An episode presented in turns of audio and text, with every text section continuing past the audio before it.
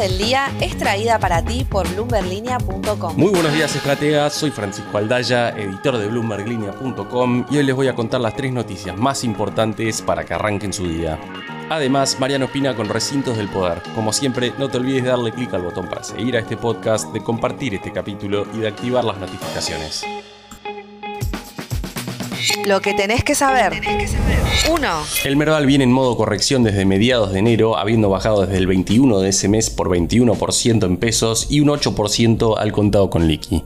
No parece haber un nuevo driver alcista en el corto plazo y recordemos, como nos comentaba ayer Alejo Cerwonco de UBS, que Argentina sigue siendo una inversión de alto riesgo con varias barreras para sortear y entre ellas una dura recesión este año. Repasemos brevemente entonces las acciones que más lejos están de sus máximos históricos en pesos. Alvar tocó los 1.320 pesos en octubre del año pasado y hoy se encuentra 35% por debajo de ese nivel. Ternium también alcanzó su récord histórico en octubre y hoy está 33% abajo y Pampa hizo lo propio en febrero último, encontrándose hoy 29% por debajo de ese precio en pesos. ¿Será una oportunidad de compra? Bueno, el tiempo dirá.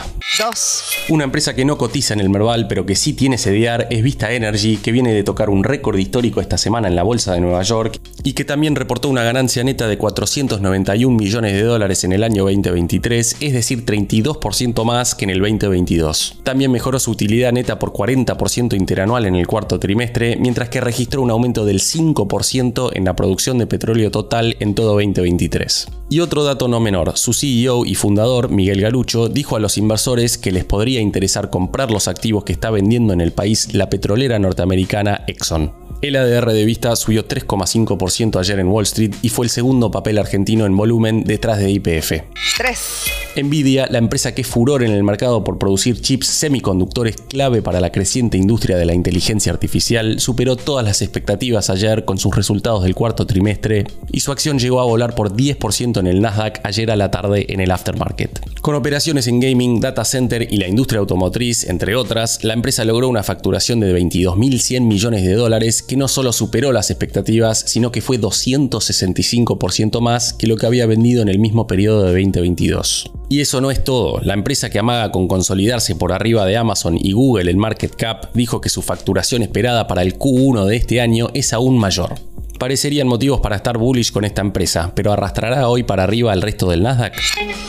Antes de pasar a recintos del poder, veamos rápidamente cómo van a abrir hoy los mercados. El S&P Merval cayó 1,9% ayer, fue una jornada más roja que verde para las acciones argentinas en Wall Street, con subas de hasta 3,5% para Banco Macro y bajas de hasta 1,7% para BBVA. El dólar blue cerró en 1.115 pesos, el MEP en 1.072 y el contado con liqui cerca de los 1.116 pesos. Recintos del poder. Y ahora Mariano Espina, contanos por favor qué está pasando en el mundo de la política argentina. Javier Milei y el gobierno de la Libertad Avanza buscan recuperar el vínculo con gobernadores tras los cortocircuitos generados por el fracaso de la ley de bases en el Congreso y los ajustes del Ministerio de Economía que impactaron en las arcas provinciales. Por caso, recorte en transferencias discrecionales, en obra pública, en subsidios al transporte y la decisión de no prorrogar el Fondo de Incentivo Docente, entre otros. El presidente visitó el lunes al correntino Gustavo Valdés, el radical que desafió el liderazgo partidario de Martín Lustó y la única provincia que recibió aportes del Tesoro Nacional en enero de este año. De todas formas, no se trata de un número mayor, mil millones de pesos según Yaraf. El martes se realizó una cumbre en Salta de gobernadores del norte en la que participaron el ministro Interior Guillermo Francos y la vicepresidenta Victoria Villarruel. Según reveló el diario La Nación, el salteño Gustavo Sáenz contacta a sus pares para ir en búsqueda de un acuerdo nacional en el que participe el gobierno para buscar consensos legislativos. La Casa Rosada quiere retomar la agenda legislativa una vez que se inicie el periodo de sesiones ordinarias, el primero de marzo, pero también quiere evitar que alianzas opositoras obstruyan la agenda oficialista. En esa agenda aparece con preocupación el devenir del MEA DNU 70-2023. Este jueves se constituirá la Comisión Bicameral de Trámite Legislativo a 55 días de la aplicación del decreto. Será para definir autoridad y cronograma de trabajo. Esta bicameral estará conformada por 8 diputados y 8 senadores. Del total de 16 legisladores, 6 se identifican con la Libertad Avance y Aliados, 6 con Unión por la Patria, 2 con la Unión Cívica Radical, 1 Hacemos Coalición Federal y uno del peronismo no quinerista.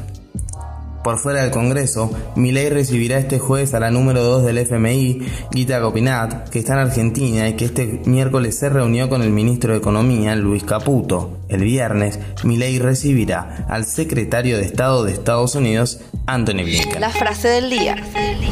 Antes de irnos, escuchemos lo que dijo ayer el secretario general de la fraternidad, Omar Maturano. Hoy fuimos a una reunión mostrando una buena voluntad del sindicato. Nos ofrecieron el 12%, nos faltaron el respeto como a la CGT. Hoy funcionarán los trenes, pero aún no hay acuerdo por las paritarias y hay riesgo de nuevas medidas de fuerza.